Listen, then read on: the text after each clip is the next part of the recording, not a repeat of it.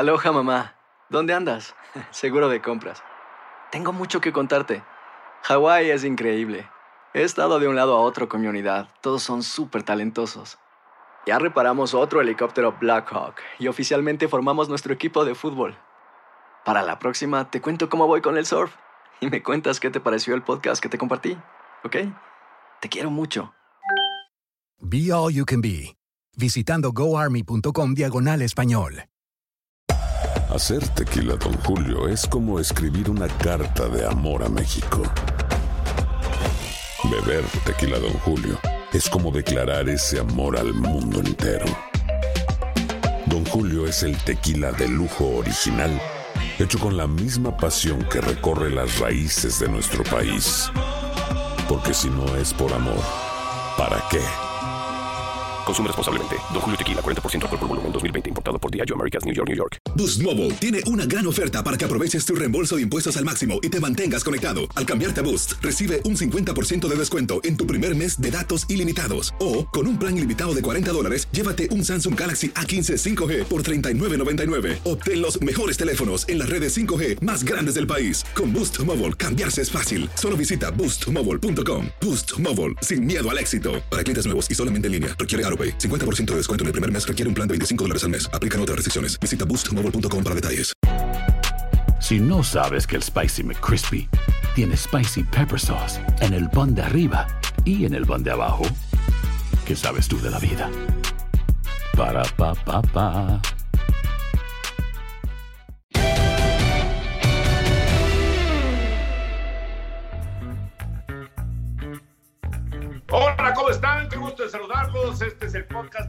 Amigos. Aquí está Enrique, aquí está José Bicentenario y su servidor para platicar de, pues, eh, de todo, de anécdotas, de lo destacado del deporte actual, etcétera, etcétera. ¿Qué pasó, Enrique? ¿Cómo estás? Saludos.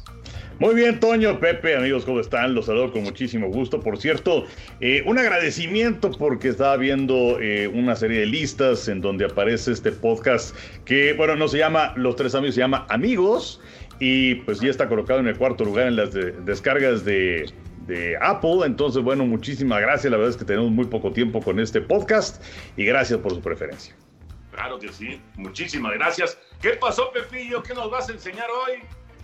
Bueno, pues aquí, antes que nada, un saludo para ustedes, mi Toño, Enricón, a todos nuestros amigos y la verdad, muchas gracias por, por su respaldo, por ser solidarios con nosotros y darnos su apoyo en este podcast que hacemos siempre con mucho gusto. Y pues eh, tengo aquí unos, unos boletillos ya muy antiguos de, de diversos eventos que me tocó asistir, así que los mostraremos en un ratito más. Pero ya, ya tienen mucho tiempo, mucho tiempo. Muy bien, Pepillo. Ya, ya los estaremos viendo. Nada más tengo la duda. eh, ¿Los compraste o te los regalaron? No, mi Toño, lo compré, los compré. eh, por ejemplo, pues este, este boletito es de la Copa México Atlante contra Guadalajara, domingo 9 de abril de 1961. Un, cuatro 1961. pesos costaba este boleto. A ver, Cuatro pesos 1961, Enrique no había nacido.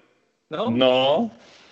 Cuatro, cuatro pesos costaba este boleto de Copa México, pero por ejemplo para el torneo de liga, tengo aquí este Universidad contra Monterrey en Ciudad Universitaria, jueves 15 de noviembre del 62 a las 20:30 horas.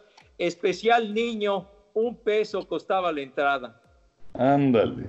Y está bonito el, para, para la gente que no está siguiendo esto por video, que lo está escuchando solamente, pues está Ciudad Universitaria en, en el boleto de un peso de Pepillo. ¿1900 qué dijiste? 62 es este boleto. Y que se ve la torre de rectoría ahí, ¿no? Efectivamente, mi querido Enricón, así es, la, la torre de rectoría en estos boletucos. Y, y, por ejemplo, tengo este que le tengo un gran aprecio que, que, que sí, sí me costó y, y la verdad sudé eh, lágrimas de sangre para poder juntar 60 pesos y pagarlo. Este, este boletito fue la, la semifinal del partido del siglo. Anda. Alemania contra Italia, del jueves 17 de junio de 1970. O sea que se cumplen 50 años de ese gran partido y tuve la enorme fortuna de, de poder ir y de adquirir este boleto en la taquilla. Todavía había boletos en taquilla y era la, la sección de hasta arriba, la más barata, pues si apenas alcanzaba la feria. Y entonces con, con uh, gran esfuerzo pude conseguir 60 pesitos para poder pagar este boleto. Y creo que es una de las experiencias más padres que he tenido viendo un juego de fútbol y sobre todo de manera presencial. Así eran los boletos de la Copa del Mundo, que traían hasta su relojito aquí para que nadie se perdiera. A las 4 de la tarde, ese partido que se va que se va a tiempo extra, que gana Italia, que va a la final contra Brasil. Y recuerdo la, la narración de Fernando Luengas y de Fernando Marcos, sí. que Marcos decía ya en el tiempo extra que hasta el balón estaba cansado. El juego del siglo, ni más ni menos. Yo no sabía que había sido el juego del siglo, Pepillo. Sí, sí, me tocó, me tocó la suerte de ir. Estábamos en aquella época en, en exámenes finales, eran los exámenes finales para terminar el curso 69-70. Yo en primero de preparatoria y estábamos en exámenes finales y entonces terminamos un examen ese día, ese, ese era, era miércoles, sí, miércoles, era miércoles no era jueves, era miércoles porque después en sábado fue el partido del tercer lugar de Alemania contra Uruguay y el domingo la final de, de Italia y, y, Brasil. Entonces ese miércoles terminamos con un gran amigo mío, Daniel Guerrero, compañero mío y amigo de muchos años, y terminamos el examen y dijimos, oye, pues hoy es el partido, no sé qué, pues que, que nos lanzamos a ver si de casualidad encontramos un boleto. Digo, y la, la, escasez monetaria era, era, era notable, pero bueno, ahí traíamos más o menos para defendernos un poco y nos fuimos, obviamente en un camión y todo el rollo, ¿no? Y, este, y llegamos al estadio y en la taquilla buscamos y había boletos en la sección de hasta arriba, la, la, la, el gallinero, pues la, la gallola, eh, era, era una sección de color amarillo porque la sección que estaba en la parte central de la tribuna, que era, digamos, la de, la de plateas y todo eso, costaba más cara, que era de color verde, y abajo era una sección de color anaranjado, que era la más cara. Y entonces eh, ya nos dijeron, no, pues sí, hay, hay estos boletos de general y cuestan 60 pesos, o sea, no los compramos en reventa ni nada, sino en la taquilla, y pues sí alcanzamos a comprarlos, y luego ya, ya nos fuimos a comer y regresamos al estadio y pues vivimos la, la emoción increíble de ese partido que eh, Roberto Boninseña anotaba el gol empezando el juego y, y, además empezó a llover aquella tarde, estaba lloviendo ligerón uh -huh. en el arranque del, del, partido. Y los alemanes con todo y tal, Yamazaki era el árbitro, me acuerdo, Arturo. Yamazaki. Sí.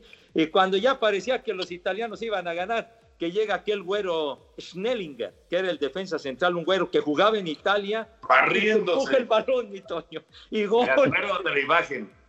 Me acuerdo de la imagen barriéndose. Sí, qué juegazo, qué juegazo. Y caía el gol de los italianos y caía el gol de los alemanes en tiempo extra. Un drama, un drama enorme. Un partido de esos que ahí quedan, ¿no? El que, el que tuvo la oportunidad o los que tuvieron la oportunidad de verlo, pues ahí queda y, y, siempre estará en el recuerdo. Yo sí tengo una pregunta. A ver, Henry, tú has ido a un montón de eventos, ¿no? Como aficionado seguramente también fuiste en, en, de, de, chavo a un montón de eventos. ¿Alguna vez se te ocurrió guardar un boleto? Fíjate que no, tengo algunas cosas por ahí, pero habrán sido obra de la casualidad. La verdad es que me arrepiento de mucho y, y por otro lado, eh, lo, he platicado aquí, eh, las veces que fui al Estadio Azteca de niño, que, que me marcó ese estadio y también gran seguidor de la América, mi papá trabajaba en, en Grupo Vitro y ellos tenían un palco. Entonces, cuando no iban los clientes, nos llevaban a nosotros si estaba disponible y entonces, pues tampoco era de quedarte con el boleto, pues eran las clásicas tarjetitas del estadio, ¿no? De, de, del palco, que había que regresarlas. Entonces, la verdad es que tengo muy, muy poco. Por ahí me he encontrado algunos boletos, pero ya, ya trabajando, ¿no? Este, eh, que, que, para entrar a Juegos Olímpicos, todo eso, además de la acreditación, necesitas el boleto eh, que le llaman eh, eventos de alta demanda, pero la verdad es que no, y fíjate que me arrepiento como también de no haber tomado muchas fotos en su momento, que gracias a que Pepe Segarra ha abierto las arcas del recuerdo, y que nos estamos haciendo de fotografías de, pues de, los noventas particularmente, y lo que falta, porque ya Pepe me sí, sí, sí. Pero eh, la verdad es que sí me, me, falta mucho esa memoria, no, no sé, no sé tú, Toño. No, igual, igual, o sea, digo, ¿a, cuántos partidos no fuimos, por ejemplo, del Parque del Seguro Social? Un montón de partidos, ¿no? Y en todo te daban tu boleto. No, no tengo, yo no tengo ese, esos boletos. Y, y, es que me llama la atención porque Pepillo, eh, tú eras, este, pues, ¿cómo, se dice? Este, Acumulador. Hay, un término, ¿no? Acumulador. Acumulador. Eres, acumulador, Pepillo, exactamente. Mi, mi, mamá diría triquiento de, de, pero yo sí, boletos tengo, bueno, voy a nada más un momentito tengo, por ejemplo, esta cartera está repleta de puros boletos viejos. ¡Qué bárbaro! Y hay otros que tengo por acá y que son de, pues, de muchas cosas que, que lo fui guardando de eventos y demás eh, de, de, aquella época, ¿no? De, de, aquel tiempo, por ejemplo, aquí había apartado este, pues nada más y nada menos fue cuando vinieron los Yankees de Nueva York al Parque Deportivo del Seguro Social. Anda. A ver, este... un poquito hacia el centro, hacia, hacia tu. Eh, exacto. Ajá. 1968. 68. Wow. 10 pesitos. 10 pesos, Sombra Tigres contra Yankees, que ganaron los Yankees. Y el día anterior, los Diablos le habían ganado a los Yankees con el pichó fantástico de Ramón Arano. Y me acuerdo que fui eh, jueves 21 de marzo y fuimos mi hermano, mi papá y yo costaba 10 pesos y entonces mi papá los tuvo que comprar de reventa en 30 pesos, o sea, 20 pesitos más, pero le roncaban 20 pesitos extras. Pero, pudimos entrar y sombra general, o sea que estábamos del lado de, Tigres, pero digamos, no atrás del dugout, sino más para el jardín, pues, ¿no? No tan profundo en el jardín, pero sí, ya, ya más alejado del dugout, pero pero sí fuimos a ese partido y, bueno, son, ¿Qué, jugadores, Pepe, qué jugadores de los Yankees eh, te acuerdas que, que venían en aquel equipo que jugó en el 68? Bueno, eh, venía Mickey Mantle, vino Mickey Mantle y además eh, Mantle iba a jugar su última temporada de Grandes Ligas en ese 68, fue su último año de Grandes Ligas. Venía Joe Pepitón, por ejemplo, venía el Cangurito Amaro, eh, venía el tercera base, era Bobby Cox, ni más ni ah. menos, Bobby Cox. Eh, venía Jim Bolton, un pitcher que fue muy famoso en aquella época, que escribió un libro que se llamaba Bola 4. En fin, o sea, traía, traía un, un, perfecto ese pitcher, ¿no? ¿Mande?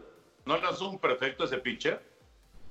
Que yo recuerde, Jim Bolton no, ¿eh? No. no el, el, que lanzó era Jim Boning. Ah, sí. Aquel, aquel de los, de los Phillies de Filadelfia pero lo que más llamaba la atención indiscutiblemente era la presencia de, de Mickey Mantle, que eh, Ramón Arando lo ponchó dos veces. y ganó el México ese día con, con una gran actuación del Diablo Montoya, que lamentablemente falleció hace poco, pero a mí me tocó ir al partido de Tigres Yankees al día siguiente, pero fue un, un verdadero trancazo que vinieran los Yankees de Nueva York, bueno, era la única vez que han venido a jugar. Y, ese y esos partidos se pasaban en televisión, en el sistema mexicano. Sí, sí, sí. Sí, yo me acuerdo, a ver, yo me acuerdo de los Yankees de Nueva York en, en, el Parque del Seguro Social. Me acuerdo de los Rangers de Texas también. Sí, sí, sí. Que jugaron, que, es más, Billy Martin, si no me equivoco, era el manager de aquellos Rangers de Texas. Eh, ¿Quién más? Los indios de Cleveland. Los indios, los indios. vinieron. Los marineros de Seattle también, ahí me tocó ir con ellos. Sí. Los marineros vinieron para la temporada del 82, me acuerdo perfecto, que fue cuando yo debuté en el radio haciendo Dugout. Los mm. marineros vinieron, eh, vinieron en aquella época. Y antes vinieron, por ejemplo, los Mets de Nueva York con Casey Stengel de manager. Vinieron los, los Mets y vinieron los Serafines de California los Piratas de Pittsburgh, los Rojos de Cincinnati, con Pete Rose bien jovencito, en fin. Pero todos esos en la época del Parque del Seguro Social, ¿no? Del Seguro Social, sí, en la, en la década, finales de los 50 y luego la década de los 60, ¿no? Generalmente venían equipos de grandes ligas a jugar dos o tres partidos de, pretemporada y luego ya arrancaba, digamos, la, Liga Mexicana su calendario normal, pero era padrísimo que, que estuvieran esos equipos por acá. Y luego en el Foro Sol, ¿te acuerdas, Enrique, que estuvo eh, Atlanta, estuvo, estuvo Mets de Nueva York también? Sí, me, acuerdo particularmente de una garrotiza que le dieron a Tom Glavin, un partido que, que transmitimos nosotros. Exacto. Obviamente a los pitchers les cuesta mucho trabajo adaptarse a lanzar en la Ciudad de México, pero esa vez sí le dieron una cantidad de palos tremenda. A uno de los Oye. grandes pitchers de, de, de, de, los últimos años. De, el Salón de la Fama. Sí. y, y fue pedazos, ¿no? Sí. Fue, fue contra Dodgers, aquel, aquel, aquellos Dodgers contra... Contra Mets. Contra Mets en el, en el Foro Sol. Y también en el Foro Sol nos tocó transmitir, ¿se acuerdan? Houston, los Astros y los Marlines de Florida, cuando sí. los que trajeron a Roger Clemens, uh -huh. los Astros. Sí, es cierto. Y, y, bueno, y, y, ya, digamos, llega esta, esta época del béisbol y, digamos que eh, se olvidan de la Ciudad de México y empiezan a hacerlos en Monterrey y Ajá. empiezan a hacerlos en, en, aunque pretemporada, pero Hermosillo, eh, uh -huh. ¿dónde más? En, en, en, partes de la Liga Mexicana del Pacífico ha habido partidos también de pretemporada. Sí, sí, yo, yo me acuerdo que fuimos a cubrir uno justamente en Hermosillo, lo que mencionabas, Toño, cuando estaba Erubiel Durazo con los diamantes. Sí. Exacto. Exactamente. Sí, sí, y luego, bueno, pues Monterrey, inclusive se acuerdan de aquella primera serie, el arranque de una campaña con los Rockies de Colorado y con Vinicio Castilla. Y luego más adelante, eh, una serie de los Mets en contra de los padres de San Diego, porque eh, uno de los estadios, no si de los Mets o de los padres, estaba ocupado por una convención entonces, esos tres partidos los pasaron para la Ciudad de México y fue cuando vimos a Fernando Valenzuela en Monterrey. Sí, pero ¿sabes qué? Primero fueron esos partidos, Enrique, de Monterrey. Primero sí. fueron esos tres partidos y luego fue la inauguración de la campaña Ajá. de grandes ligas en, en, Monterrey. Sí, sí, sí, esa fue otra ocasión, claro. Sí, sí. que fue lo de Mini que decías, ¿no? Y, ay, ¿sabes quién estaba? La metralleta estaba también. Sí, sí, eh, aquel, aquella inauguración de, del 99, porque fue la, la, primera vez en la historia que se inauguraba grandes ligas fuera de Estados Unidos y Canadá, y fue San Diego contra los Rockies, y a los Rockies los manejaba Jimmy Leland en aquella época, que claro. poquito Jimmy sí. Leland, y en aquel partido el Vini estuvo tremendo, y aquel pitcher, ¿se acuerdan? Aaron Kyle, que uh -huh. era muy bueno y que, que, lamentablemente falleció muy jovenazo. Sí. Que después pasó a los Cardenales de San Luis, claro, y, y fue... No, era Darryl Kyle. Darryl Kyle. Ahorita me acordé. Cuando, estuvo, eh, cuando brincó a San Luis, fue cuando se presentó aquella, aquella situación de que lo encontraron muerto en su, en su hotel. Bueno, eh, Pepillo tiene la culpa de todo esto porque Pepillo Oye. nos manda a otras épocas, nos, nos dirige hacia el pasado. Hacia no, el... si le agradece. El tiempo. Tengo, tengo todo eso, hijo santo. Aquí nos podemos Tenemos... pasar hasta las 5 de la tarde mostrando boletitos, recuerditos. Y ya, ya con esto liquidamos 10, 15 minutos, pero con lo que me quedo de todo esto es de Arturo Yamazaki, desde luego el árbitro del partido del siglo, que después Yamazaki, eh, en eso que podemos decir de lo sublime, bueno, no sea lo ridículo, pero bueno, después dirigiendo los partidos del chanfle. O sea, la verdad, esta es una vida de contrastes. Eh, tienes razón. Se volvió, se volvió muy famoso con esas películas. Sí, claro, claro. Bueno, vamos con algunos temas de actualidad. ¿Qué onda con el béisbol de las grandes ligas, Enrique? ¿Vamos a tener béisbol? ¿No vamos a tener béisbol? Ya me espantó el comisionado diciendo que ahora ya no, ya no está seguro. El otro día decía muy firme, muy sólido, 100% seguro que vamos a tener béisbol y ahora sale con que ya no sale. Pues sí, eh, la verdad eh, es que los jugadores están muy molestos con eh, los dueños de los equipos. No sé qué es lo que va a pasar en este 2020, sí sé que va a haber campaña en 2021, pero la temporada del 2022, hoy le estoy diciendo que no va a empezar a tiempo porque ya no va a haber para esa campaña el 2022 un contrato colectivo de trabajo y para cómo se ven las cosas en este momento van a tardar mucho en ponerse de acuerdo. Los jugadores ya dijeron, ¿saben qué? Díganos cuándo y a qué hora y nosotros nos reportamos.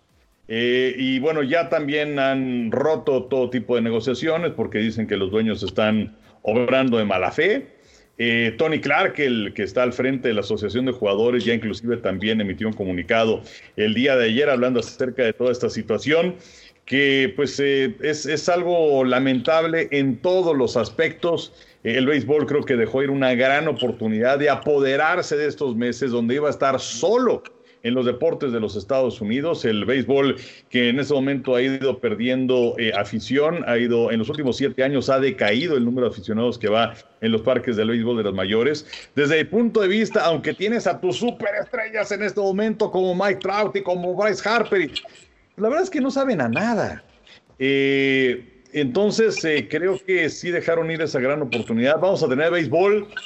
Yo creo que sí, bajo eh, condiciones que van a ser eh, muy, muy feas para ambas partes, en donde no tendríamos una postemporada expandida como lo estaban buscando ambas partes. Se necesita el consentimiento de los jugadores para que se dé esto y era algo que querían para tener eh, más partidos y más dinero, evidentemente, pero también se ve mal que hace unos cuantos días eh, el béisbol de las mayores firma con Turner, que transmite los partidos de TNT, eh, una serie de campeonato, transmiten dos series divisionales, un juego de comodines y también los domingos ahora van a mover ese partido aparentemente para los martes por la noche a partir del 2022.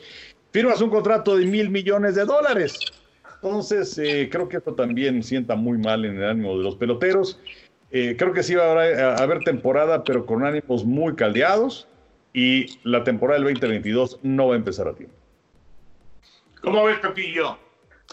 Pues yo lo veo muy complicado, lo explicó muy bien el Enricón y la cuestión del dinero que no se ponen de acuerdo porque tienen esos dimes y diretes, un ofrecimiento de grandes ligas, no lo aceptan los peloteros, un ofrecimiento del sindicato, no lo acepta la cúpula de la Gran Carpa y entonces Así está en el pasado fin de semana el ofrecimiento también de los dueños, ¿no? De 72 juegos, no, no los ochenta y tantos que pretendían los jugadores. Ahora se llega a hablar de una temporada de solamente 50 partidos, pero creo que lo más importante es que el tiempo pasa, ¿no? Se van evaporando los días y va pasando el tiempo y eso complica cada vez más que pueda haber campaña y esto pues es verdaderamente lamentable porque los otros deportes, las otras ligas importantes en Estados Unidos, pues se han ido acomodando, digamos, el, el fútbol americano que se cuece aparte, que tiene programadas sus, cosas que vienen para más adelante, la, la, cuestión de los entrenamientos, etcétera, etcétera,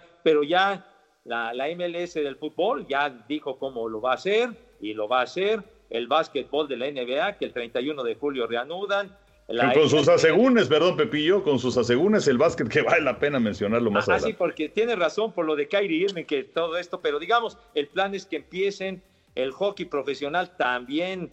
Ya, ya tiene programado el poder reiniciar actividades y el béisbol, y el béisbol para nada, pues, Como decía Enrique, están dejando ir una oportunidad de oro. Es, eh, es muy triste que no, no se pongan de acuerdo, es una pena que estén desperdiciando eh, lo que podría ser un golpe de imagen muy importante. Eh, ¿Y qué tanto le va a afectar al béisbol?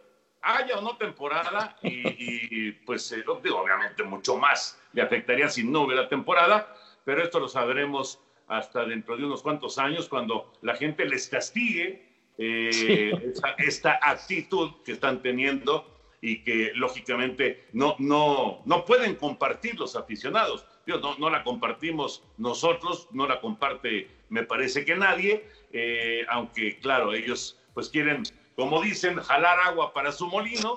Eh, sin embargo, me parece que se están equivocando, ¿no? Las formas no han sido las correctas y los mensajes, todos los mensajes que han mandado, tanto los dueños como también los jugadores, todos los mensajes, desde mi punto de vista, han sido totalmente equivocados. En fin, ya veremos qué pasa. Y ya también. Eh, ¿Qué, sabes qué, Toño? Ya se está hartando de, de, esto, Enrique. Ya debe estar hartando. Nosotros ya no estamos hartando de esto, porque casi siempre platicamos lo mismo, ¿no? No, claro, y eh, lo que pasa es que también es inconcebible, es increíble. O sea, los peloteros están escudando en que en marzo pasado, cuando se veía este asunto del coronavirus y que no iba a arrancar la campaña a tiempo, eh, que llegaron a un acuerdo en donde del número de partidos que se jueguen se iba a prorratear su salario al 100%.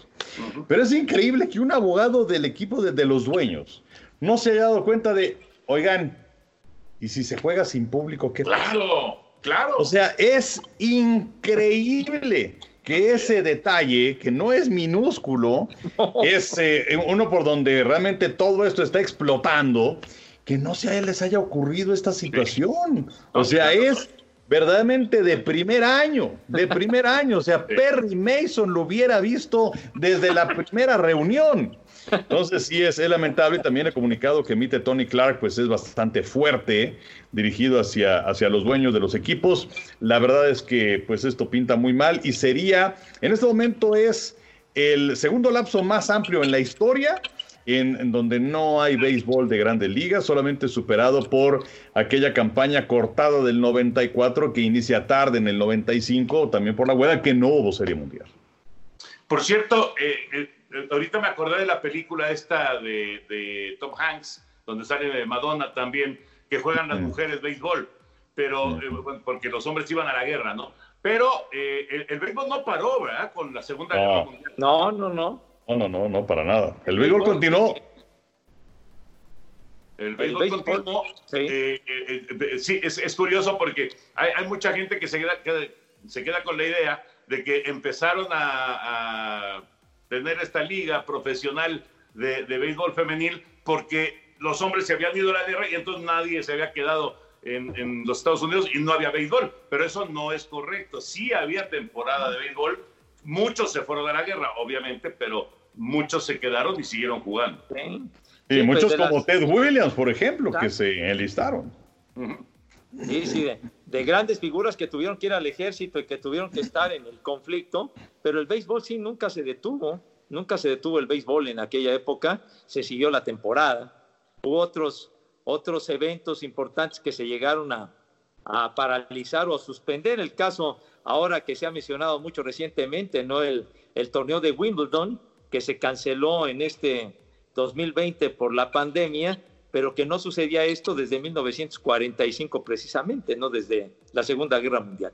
Ahí sí, ahí sí se suspendió. Bueno, y decías, Enrique, del, del eh, básquet, eh, que pues ya, ya levantaron la mano varios jugadores, eh, que esto de la burbuja de Orlando y que este, las medidas de, seguridad y todo esto como que no les terminan de convencer. Pues no, porque sí, eh, era un modelo de negociación todo lo que había sucedido con Adam Silver, el comisionado de la NBA, que creo que es el mejor de los comisionados que existen y que pues ya estaba, estaba todo planchadito por ahí para iniciar el 31 de julio. Eh, y pues sí, medidas de seguridad y todo esto, nos vamos a meter en la burbuja de Orlando. Eh, los familiares, hasta tres por cada uno de los jugadores podría acudir una vez que terminara la primera ronda de la postemporada, cuando también varios equipos llevan a quedar eliminados. Eh, todo eso estaba muy bien, pero de pronto parece que a los jugadores les cayó el 20 de, ah, caray, me voy a tener que meter una burbuja tres meses y medio.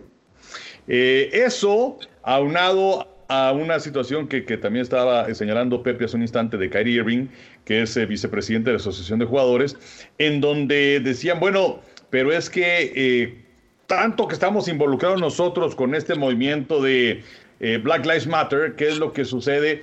cuando se reanuden los partidos, se estará perdiendo el foco de todo lo que estamos buscando en este momento, se va a desvirtuar. Entonces, entre 40 y 50 jugadores de la NBA, que no es poca cosa, que ya están dudando, James Harden, por ejemplo, la gran figura de Houston es asmático, eh, eh, y, bueno, te puedes meter a la burbuja, pero si te sales, entonces tienes que estar 10 días en cuarentena para poder regresar. ¿Qué va a pasar con la gente de los medios de comunicación? No sé si tú, Toño, o tú, Pepe, estarían dispuestos a meterse ahí cerca de cuatro meses. Entonces es, algo, es algo muy, muy complicado que todavía falta por desarrollarse y que francamente sí sorprende porque parecía que todo iba muy terso y muy bonito en el camino y de pronto sí hay demasiadas dudas para que todo esto se pueda llevar a cabo. Sí, yo, yo creo que eh, por lo menos eh, me imagino, digo, no, no, nadie, nadie lo había soltado hasta hace unos días, pero yo imagino que ya varios lo traían en, mente. O sea, este, a ver, eh, vamos a jugar en unas, unas, horas sede, este, ¿cuánto nos falta por jugar, no? ¿Cuánto es lo que todavía falta por, por desarrollar de, de la campaña? Pues Tampoco hay que ser este, un matemático para darse cuenta de que te vas a tener que pegar una encerrona de varios meses. Y, la MLS va por el mismo camino, ¿eh? ahí en Orlando, por el mismito camino. Eh, claro, ellos están hablando de un torneo de verano y después esperar a ver qué, qué pasa con, con la evolución de la pandemia, eh, con la cura, etcétera, etcétera, la vacuna, a ver si, si aparece pronto, etcétera, etcétera. Pero, pero hay, hay una situación de encierro o de o de, pues, de, estar aislado de varios meses, eso, o sea, pero a mí sí me sorprende que hasta, hasta ahora haya salido el tema cuando se veía clarito, ¿no? Sí, no, es que el confinamiento sí está muy pesado, sí, son varios meses, por ejemplo, el básquetbol terminaría por ahí en octubre, ya con la final y todo esto, y entonces estarían pensando en caso de que se llevara a cabo, que se jugara la final, etcétera, la nueva temporada arrancaría hasta diciembre. Entonces sí se modificaría mucho todo, todo, todo el programa, la calendarización de, la NBA, inclusive eh, en entredicho los partidos programados para, para México. Lo que decías, mi Toño, de, del fútbol de, de la MLS, ¿no? Que, que lo que piensan hacerlo, liquidarlo pronto y hacer un formato tipo mundial de fútbol, grupos y que califiquen que los dos primeros, no sé qué, y para hacer esto mucho más, mucho más rápido, darle celeridad y, poder liquidarlo pronto, pero también en una sola sede que sí tiene, como dirían los antiguos, tiene sus asegúnes definitivamente, estar aislados tanto tiempo y tantos meses. Pues ya veremos, ya veremos si, si todo esto se puede ir eh, concretando.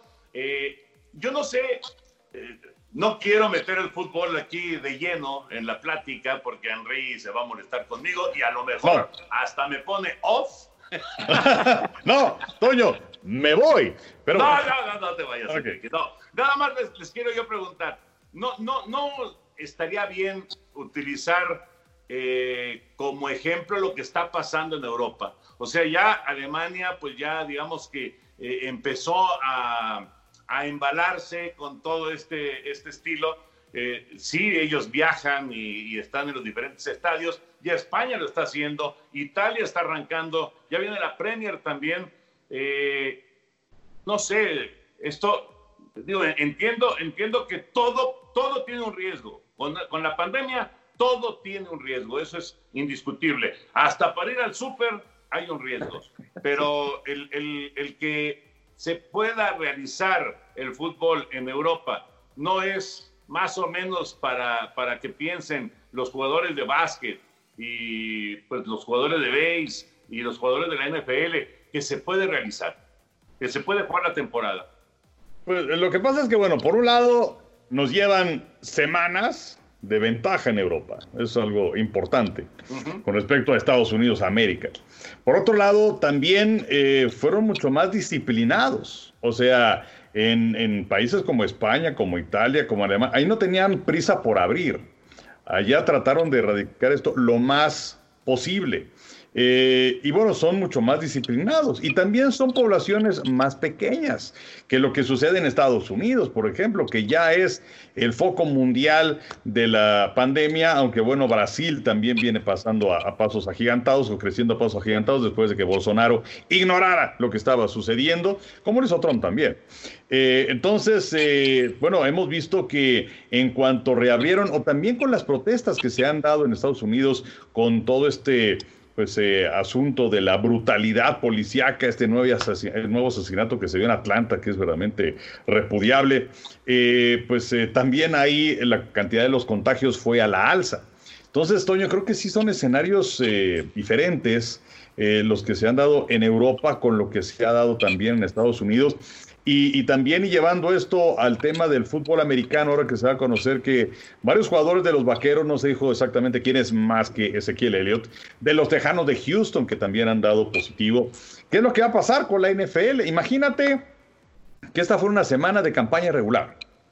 Porque no nada más son esos jugadores, sino, bueno, con quienes estuvieron en contacto, aunque se habla de hacer exámenes eh, por lo menos cada tercer día a los jugadores pero das positivo y tienes ahí cuatro o cinco, independientemente de su entorno familiar, que esta es una cuestión, es una onda expansiva, ¿qué es lo que va a pasar con tu partido ese fin de semana? ¿Lo vas a jugar? ¿No lo vas a jugar? Eh, mandaron un, comunicado, un programa de radio a, la NFL preguntando por esta situación y la NFL dijo, estamos en este momento elaborando los protocolos de seguridad, camino, o sea, no tienen ni idea en este momento de qué es lo que estaría ocurriendo. Y, pues sí, es algo para tomar en consideración, aunque la NFL sí, eh, en algunos aspectos tiene el tiempo a su favor porque faltan tres meses para que inicie la campaña. Eh, y ellos pueden estar sentados eh, reaccionando y observando, pero pues ya, ya me extendí como mi buen Pepillo, pero eh, la verdad es que sí está, creo que, creo que son escenarios, Toño, completamente diferentes. Sí, es un, es un escenario de, de, un enorme riesgo, ¿no? Inclusive ahora que se tiene programado que la Liga Mexicana de Béisbol comience el 7 de agosto, y de lo que platicabas, Enricón, por ejemplo, que detecten que uno de los elementos es, tiene, tiene el, COVID, que tiene el, virus, entonces lo tienen, que, lo tienen que aislar y entonces a los compañeros también los tienen que aislar, o sea, los tienen que mandar a una, a una cuarentena por lo menos de dos semanas y entonces queda volando el partido, que se interrumpe el calendario, entonces es una situación verdaderamente complicada y es un, es un riesgo muy, muy alto que se tiene que contemplar de una manera muy importante. Pero si haces pruebas continuas, como dice Enrique, cada tercer día, vas a bajar ese, ese riesgo, Pepillo. Yo por eso desde hace mucho tiempo vengo insistiendo que las pruebas son la base de todo esto si quieres regresar a cierta normalidad, ¿no? Entre comillas, por supuesto. Porque con pruebas, o sea, tú haces una da positivo fulanito de tal. Pues todos los que están a su alrededor, pues pruebas pruebas hoy, mañana y pasado. Y, bueno, das negativo, pues ahora sigues, sigues, sigues jugando. Si no, pues también te vas a guardar 15 días. Así es como yo lo veo y es la única forma en que me parece se puede resolver. Me parece. Sería la única y es, y es lo, lo que ha faltado aquí, hacer pruebas, hacer pruebas no solamente en el deporte, sino para tener un número real y exacto de lo que está pasando con el COVID-19. Bueno, ya te estás viendo otro tema, Pepillo. Que si quieres le entramos, ¿eh? Si pruebas, pruebas, si vas pruebas, aunque hay gente que dice que no.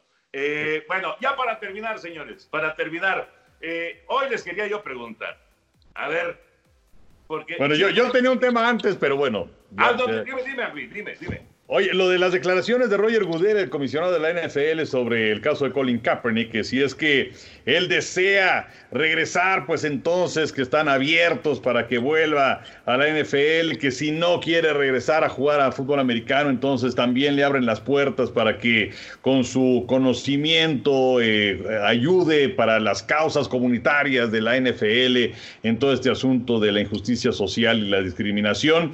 Eh, no sé si Gudel está preocupado por, cuál va a ser su legado, eh, porque bueno, si han apartado a jugadores como Antonio Brown o como Ray Rice.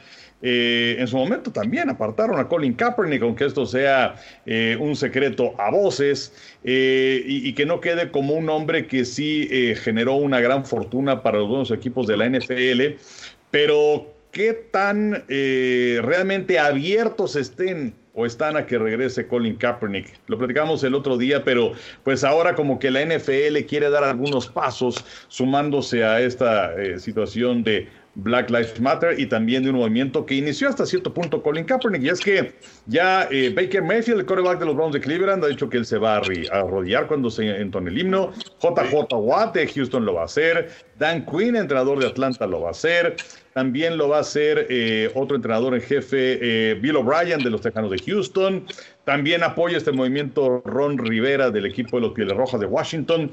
la NFL en su momento, hace cuatro años, a lo que se dedicó fue, ok, vamos a apoyarlo todos y de pronto eh, habló eh, Trump, el presidente de Estados Unidos, digo, no, pues es que mejor ya no.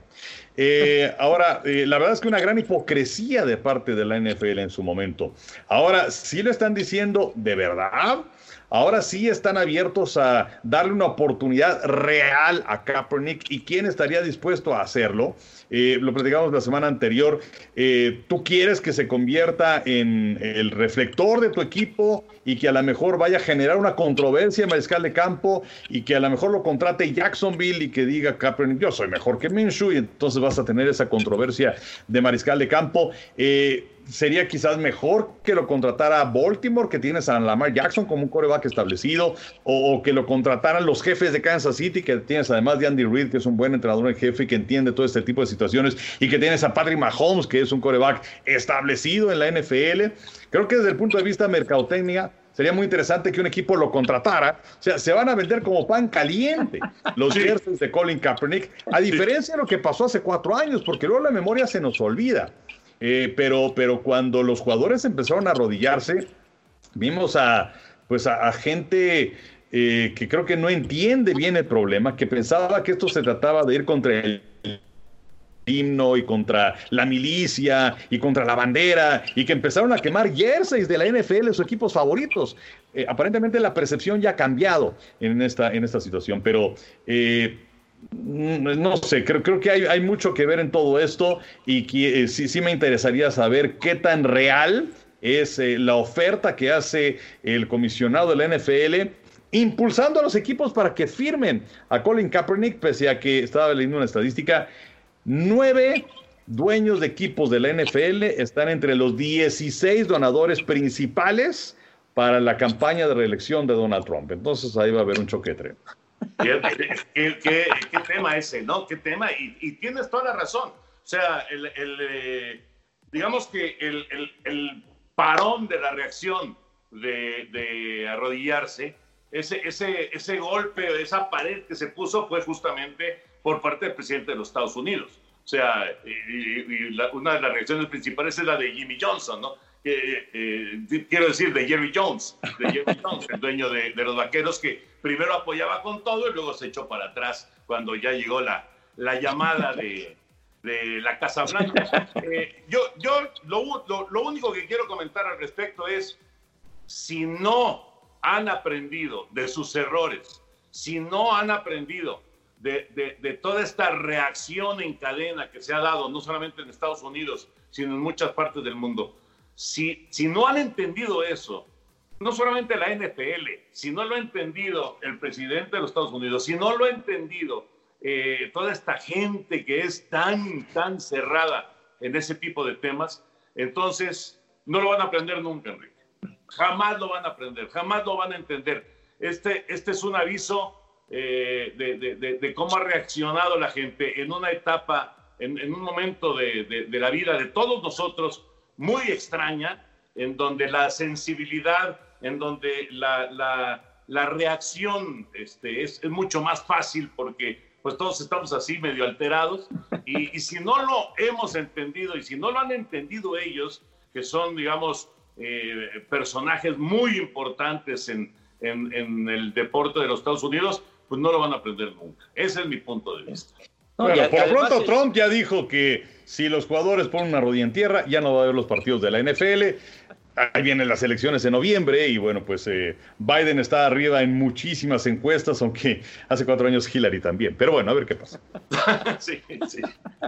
No, y, sobre todo también la manera como reaccionó Donald Trump respecto a lo de George Floyd, ¿no? De que quería sacar al ejército para que controlara a la gente a sus propios compatriotas después de todas las manifestaciones y demás que se han presentado. Law and order, decía, ¿no? Ah, sí, o sea, pero a rajatabla. Entonces, pues el discurso cambió 180 grados, ¿no? Todo esto provocado por la muerte de, de George Floyd.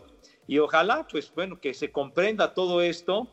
Y, y lo de Colin Kaepernick, pues sí, yo, creo que lo, platicábamos la semana pasada, o sea, cuatro años fuera de la competencia al nivel que, que se acostumbra en el NFL, pues no es, no es sencillo retomar el ritmo, pero estando en forma, pues es un mariscal de campo, creo que mejor que varios de los que están actualmente, pero siento que sería un distractor muy importante llevarlo a un equipo. ¿Por qué? Porque más bien yo pienso que se desviaría la atención para platicar de cuestiones ajenas a lo que es el, el juego, los partidos, etcétera, y se irían por otro camino. Pero, pues con esto abren la puerta para, para que alguien lo contrate. Ahora vamos a ver si alguien se decide a firmar a Colin Kaepernick.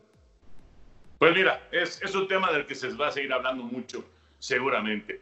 Para terminar, ahora sí, eh, no, no, no de esta época, porque, bueno, como profesionales, pues eh, uno tiene que estar siempre objetivo, ¿no? En, en, las, en las transmisiones, eh, sea cual sea, de béisbol, de americano, de fútbol, de béisbol, de, de, tenis, etcétera, etcétera. Pero de chavos, cuando eran chavitos, ¿cuál es ese personaje o ese equipo que ustedes decían, ah, a este quiero que le ganen, sea como sea? El famoso antagonista. A ver, mi querido Enrique, ¿cuál es ese antagonista, ya sea de, de, equipo o personalizado, un personaje que tú querías que siempre perdiera? Pues eh, definitivamente los acereros de Pittsburgh, porque como aficionado de los vaqueros de Dallas, eh, me dolieron mucho esas dos derrotas que tuvieron en contra de ellos en el Super Bowl 10, en el Super Bowl 13, eh, que creo que el Super Bowl 10 es el primero que, que tengo memoria de, de haber visto. Eh, que más se jugaba mucho más temprano que ahora. Entonces, eh, pues Dallas eh, no, no, no podía contra esos acereros y, y sí, la verdad es que generó, generó en mí una gran animadversión. Y bueno, fíjate, además son las cosas, este, pues sí, Televisa transmitía muchos partidos de los acereros por transmitir los partidos de la conferencia americana.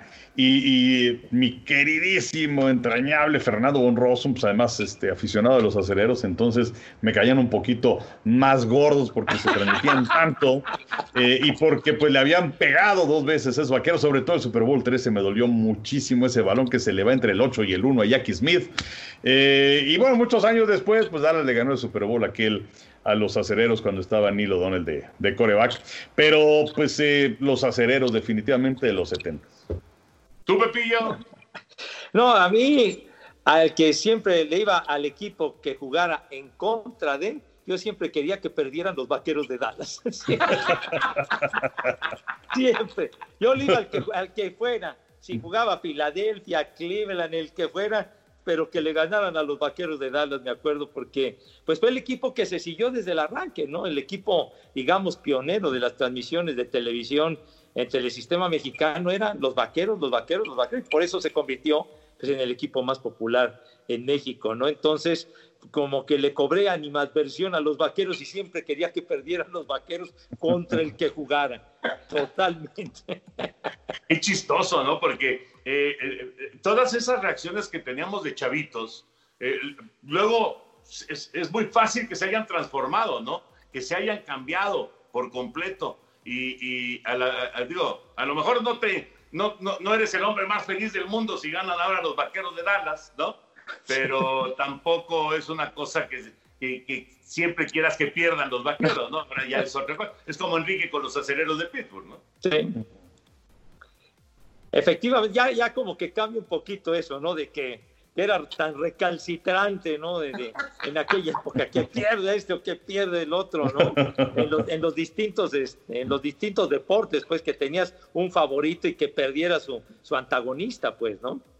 Qué curioso, qué curioso, porque eh, eh, todo esto estamos hablando de cuando éramos chavitos, de cuando, De, cuando veíamos en, en, televisión. A mí me pasaba mucho con, con algunos rivales del Atlante, me pasaba mucho con Pumas, por ejemplo, me pasaba mucho con Chivas, eh, me pasaba con, eh, sobre todo esos dos equipos, Pumas y Chivas, qué curioso, porque eh, normalmente le ponían unas atendidas al Atlante, pero es que tiene mucho que ver con cómo le iba a tu equipo favorito contra esos rivales. No es tanto de que, de que por otras razones te cayeran mal o, tuvieras animadversión, simplemente cómo le iba a, tu equipo favorito contra estos rivales, ¿no? Pero qué curioso, porque sí, son, reacciones que además luego se han transformado por completo. Digo, uno, sigue teniendo sus equipos favoritos eh, y, y, lo sigue apoyando y demás, y se apasiona, etcétera, etcétera. Pero esa animadversión, por lo menos en mi caso, desapareció. No sé si a ustedes les quedó alguno en la actualidad. Toño. Desapareció. Sí, desapareció como el Atlante, entonces en realidad. No, todavía no desaparece, ¿qué te pasa? No, no ha desaparecido. No, bueno, ahora van a la liguita esta de no sé qué, este, en fin. De desarrollo. Sí, no, no, qué cosa, cómo inventan jaladas, pero bueno. Bueno, señores, qué gusto de saludarlos. El podcast de los tres amigos aquí está concluyendo, esperándolos, por supuesto, la próxima semana. Henry, que tengas una excelente semana y nos estamos saludando próximamente. Claro que sí, igual para ti, Toño, para ti, Pepillo, y este, bueno, para todos ustedes. Eh, un saludo, cuídense, eh, utilicen cubrebocas, es fundamental.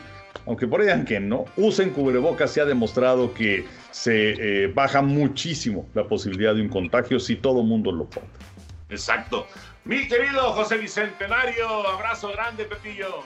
También un abrazo para ti, mi Toño, para Enricón y para nuestros amigos que nos hacen el favor de de estar con nosotros en este podcast y, recomendarles que se cuiden mucho, por favor, el riesgo no ha desaparecido, así es de que tengan precaución, utilicen el cubrebocas, si tienen que salir, háganlo, si es estrictamente necesario lo que tengan que hacer y guárdense lo más posible, pero el riesgo no ha desaparecido, no vayan a pensar otra cosa, por favor, cuídense mucho. Abrazo para todos ustedes. Gracias a ti, gracias Pepillo, gracias a ustedes por acompañarnos en el podcast de los tres amigos y nos vemos pronto.